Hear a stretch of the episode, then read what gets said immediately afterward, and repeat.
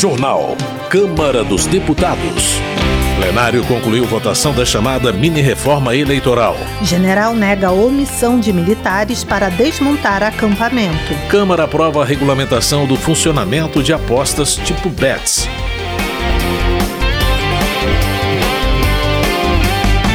Boa noite. O plenário da Câmara aprovou a regulamentação do funcionamento de loterias de apostas, conhecida como BETs. O repórter Antônio Vital acompanhou a votação. A Câmara dos Deputados aprovou o projeto que regulamenta o funcionamento das empresas de apostas esportivas conhecidas como BETs, modalidade classificada como de cota fixa, em que o apostador sabe quanto vai ganhar no momento em que faz o jogo. O texto apresentado pelo relator, deputado Adolfo Viana, do PSDB da Bahia, incorporou parcialmente o conteúdo de uma medida provisória editada em julho pelo governo. A proposta estabelece os critérios para as empresas que quiserem explorar os jogos, como exigência de pagamento de outorga de 30 milhões de reais. Além disso, dá ao Ministério da Fazenda a atribuição de autorizar a atividade das empresas. Também define regras de funcionamento e o percentual a ser cobrado de impostos, bem como a maneira como serão distribuídos os recursos. O projeto estabelece que as empresas ficarão com 82% do total arrecadado. Os demais 18% serão pagos como tributos, a serem distribuídos para diversas finalidades e órgãos: 2% para a Seguridade Social, 4% para o Ministério do Esporte, 4% para o Ministério do Turismo e o restante para entidades esportivas, para Embratur, Segurança Pública e Educação.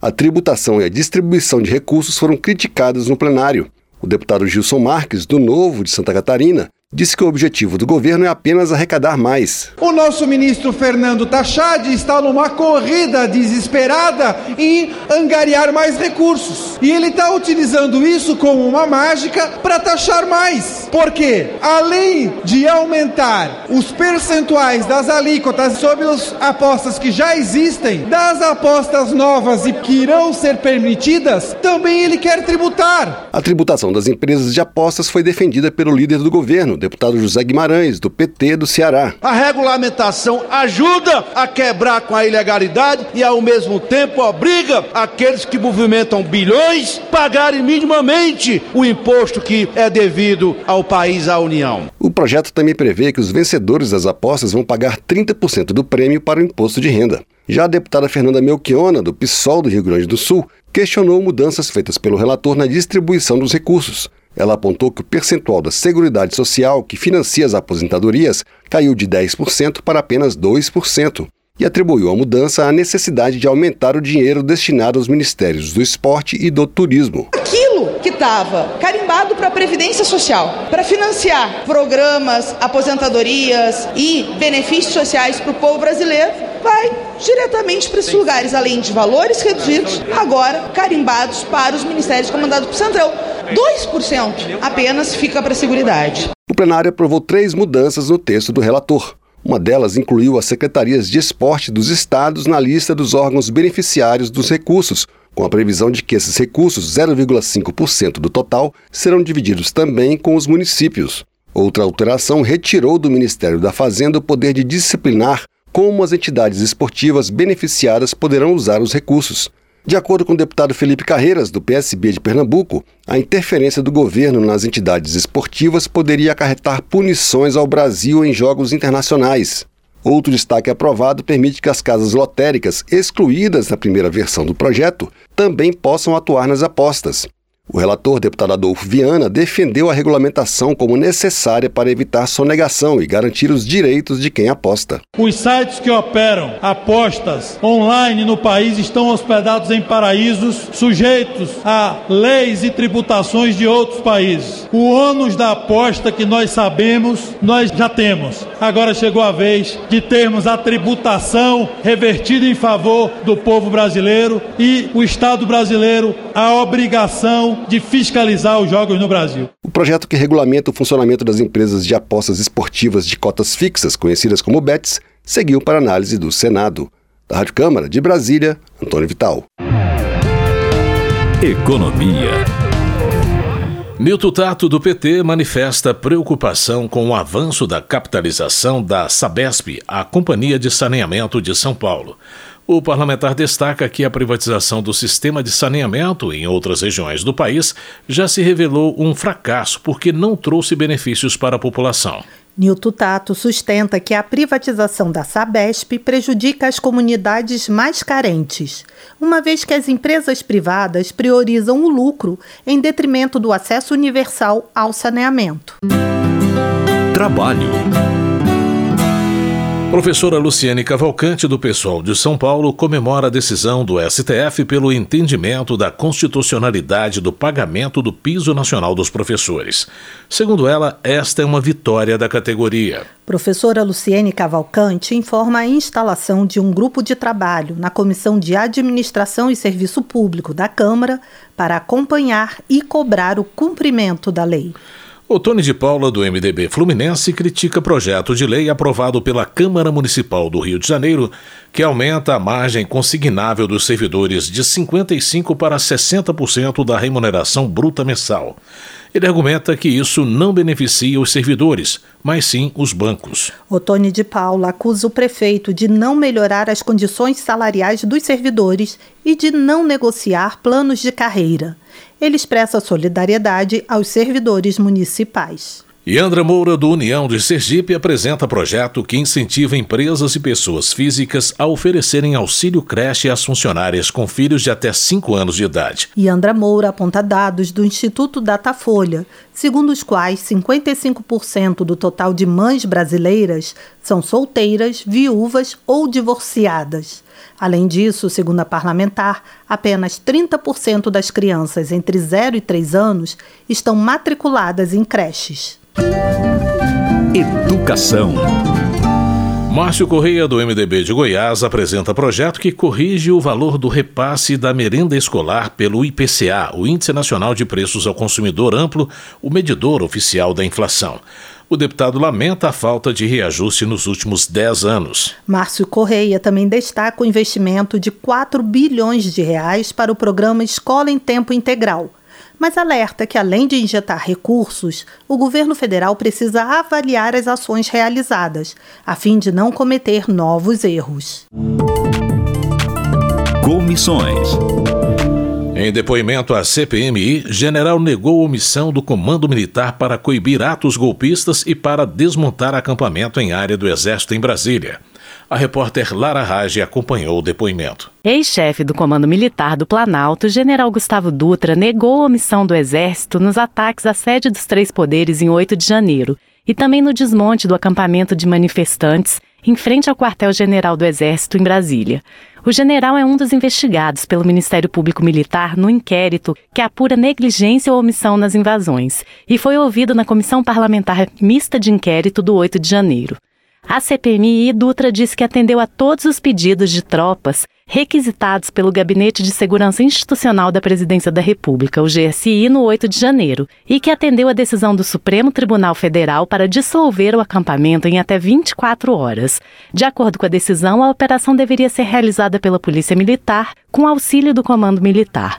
General Dutra insistiu que antes da decisão do STF não cabia ao Exército desmontar o acampamento, iniciado em 30 de outubro e dissolvido no dia 9. Na avaliação dele, o acampamento era pacífico. Naquele momento, não cabia ao Exército fazer qualquer juízo de valor quanto ao teor das reivindicações ou o controle de legalidade das pautas reivindicadas por tais movimentos, sobre pena de caracterizar eventual abuso de autoridade. A relatora da CPMI, senadora Elisiane Gama, do PSD do Maranhão, questionou o general se qualquer movimento social teria a mesma liberdade para montar um acampamento em frente ao quartel-general. O comandante não quis responder o que considerou uma suposição, mas concordou que se tratava de um fato inédito. A relatora também questionou sobre a presença de militares da reserva no acampamento e se o general recebeu informações do Serviço de Inteligência do Exército em relação ao planejamento dos atos do 8 de janeiro dentro do acampamento. O depoente negou ter recebido qualquer informação sobre isso e disse que não foi constatado crime por parte desses militares. O deputado Maurício Marcon, do Podemos do Rio Grande do Sul, acusou o ex-ministro-chefe do GSI, general Gonçalves Dias, de não ter empregado as tropas colocadas à disposição pelo general Dutra para proteger a sede dos três poderes. O parlamentar acusou ainda a relatora Elisiane Gama de ter combinado perguntas com Gonçalves Dias antes de seu depoimento à CPMI no último dia 31. A deputada Jandira Fegali, do PCdoB do Rio de Janeiro, criticou as tentativas de desqualificar a relatora, o que, na visão dela, ocorre por falta de argumentação da oposição.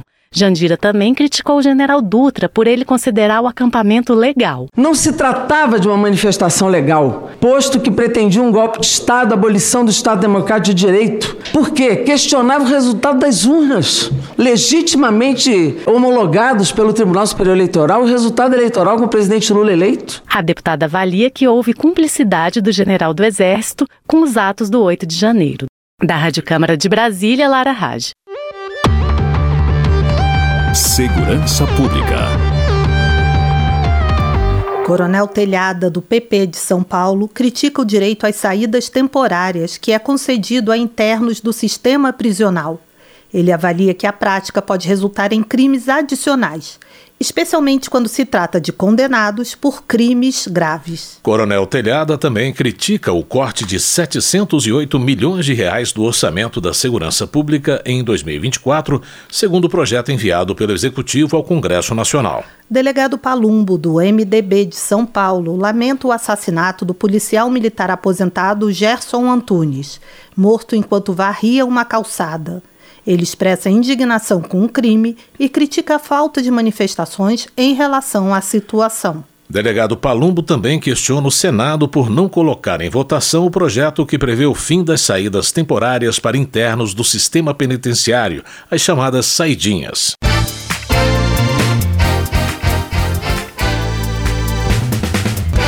Giovanni Cherini, do PL, lamenta os 47 mortos, 46 desaparecidos e mais de 25 mil desabrigados e desalojados nos 97 municípios que foram atingidos pelas enchentes no Rio Grande do Sul. Giovanni Cherini defende o direito de se investigar se estes números são realmente resultantes da passagem do ciclone pelo estado.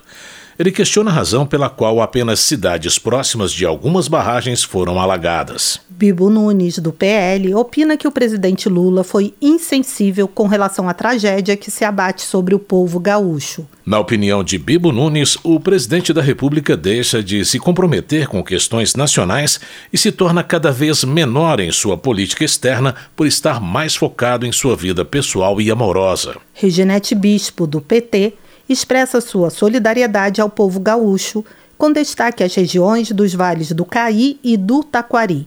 Ela enfatiza a presteza do governo federal, representado pelo vice-presidente Geraldo Alckmin e oito ministros, que, acompanhados de uma comitiva de parlamentares, visitaram o Rio Grande do Sul. De acordo com Reginete Bispo, ao contrário do que propaga a oposição, o governo central não deixou o Estado sozinho e disponibilizou 741 milhões de reais em recursos para cidades atingidas pelo ciclone extratropical. Política. O presidente da Câmara, Arthur Lira, afirmou que pretende construir um entendimento com os líderes sobre a proposta de emenda à Constituição que reserva vagas a mulheres no legislativo. O repórter Luiz Gustavo Xavier tem os detalhes. Segundo Lira, seria uma forma de evitar a obrigatoriedade de candidaturas femininas nas chapas. A mudança na legislação serviria para compensar um provável fim da cota feminina partidária, que exige um percentual mínimo de 30% de mulheres nas chapas que concorrem a vagas de vereador ou deputado. De acordo com o presidente da Câmara, é mais saudável garantir as cadeiras com as progressões previstas na PEC e corrigir distorções nas casas legislativas. Mas é um avanço para o resto do Brasil e há uma progressão no sentido de garantir mais diversidade no parlamento. E qual é a resistência a isso, presidente? O fato em si, o mérito da matéria, cadeiras efetivas, reserva de cadeiras é a resistência. Lira também afirmou que o relatório do deputado Duarte Júnior, que prevê diversas alterações na lei dos planos de saúde, não vai ser votado na próxima semana. O presidente disse que vai se reunir com as operadoras dos planos para debater o parecer do parlamentar. Um dos pontos principais desse relatório é a proibição do cancelamento unilateral do contrato em qualquer situação, sejam planos individuais, coletivos ou de autogestão, além de regras para evitar reajustes abusivos nos planos de saúde coletivos. Vou reunir nesses 15 dias com todas as operadoras de planos de saúde que estão muito preocupadas com o relatório do do deputado é, Duarte, né? E nós não vamos fazer nada soldado neste, neste ponto, que já é um ponto crítico. Lira viaja neste sábado para participar da Assembleia Geral da ONU na próxima semana, mas indicou que as votações serão conduzidas pelo primeiro vice-presidente da Câmara, deputado Marcos Pereira. Da Rádio Câmara de Brasília, Luiz Gustavo Xavier.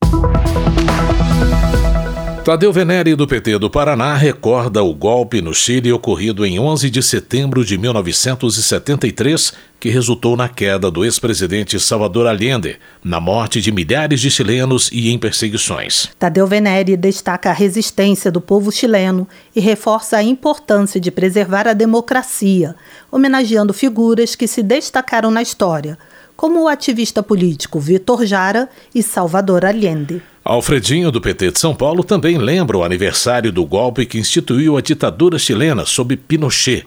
Ele destaca a brutalidade do regime ditatorial no Chile, que levou a mais de 3.200 mortes. Alfredinho enfatiza a importância da democracia e repudia qualquer forma de ditadura. Nicolás Ferreira, do PL de Minas Gerais, questiona a intenção do governo de gastar cerca de 400 milhões de reais na troca do avião presidencial. O parlamentar acha inadmissível que o presidente gaste em viagens internacionais e luxos pessoais enquanto o país enfrenta sérios problemas, como a falta de insumos em hospitais e estradas deterioradas. Segundo Nicolas Ferreira, o Brasil precisa de um líder que priorize o bem-estar do povo, em vez de seus próprios interesses. Votação. A Câmara dos Deputados concluiu hoje a votação do projeto que altera diversos pontos da legislação eleitoral, como financiamento de candidaturas femininas, prestação de contas partidárias, propaganda eleitoral, federações, cálculo da distribuição das chamadas sobras de votos para deputados e vereadores, entre outros pontos. O repórter Marcelo Larcher tem mais informações. Para valer nas eleições municipais do ano que vem, o projeto precisa ser aprovado pela Câmara e pelo Senado até o dia 6 de outubro. Apesar do grande número de votos favoráveis, vários trechos do projeto foram criticados em plenário, como as novas regras para distribuição dos votos que sobraram após o cálculo do coeficiente eleitoral, regra que leva em conta os votos totais recebidos pelo partido e não apenas a votação individual dos candidatos. Além dos destaques relativos a este projeto, outra proposta na pauta da Câmara também precisa ser votada pelo Congresso até o dia 6 de outubro, para valer nas eleições municipais. Essa proposta altera a lei da ficha limpa, em relação, por exemplo, a ineligibilidades de candidatos cassados ou condenados pela Justiça.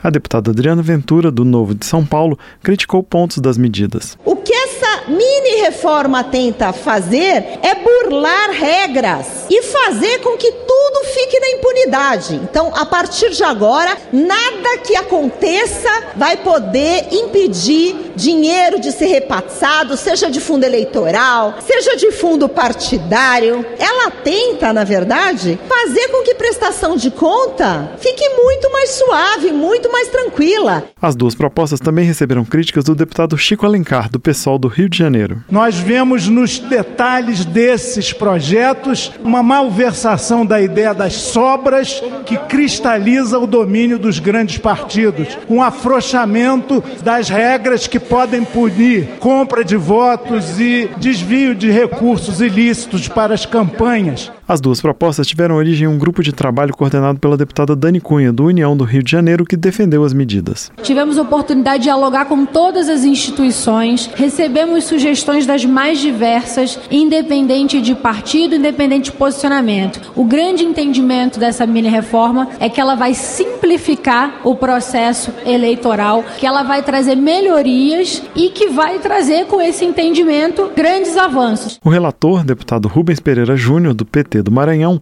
disse que o objetivo das alterações é simplificar o sistema e incorporar decisões já adotadas pela Justiça Eleitoral. Esse é um assunto que trata de modernizar o sistema eleitoral brasileiro, corrigindo e fazendo pequenos ajustes. A democracia se solidifica com pequenos passos. E é isso que nós estamos fazendo no dia de hoje, tampando omissões legislativas, retirando interpretações dúbias da Justiça Eleitoral com uma visão de quem participa do processo eleitoral. Da Rádio Câmara de Brasília, com informações de Antônio Vital, Marcelo Marcelo Larcher. Termina aqui o Jornal Câmara dos Deputados, com trabalhos técnicos de Everson Urani e apresentação de José Carlos Andrade e Mônica Tati. Uma boa noite para você. Uma ótima noite. A Voz do Brasil retorna amanhã. Você ouviu A Voz do Brasil. Boa noite.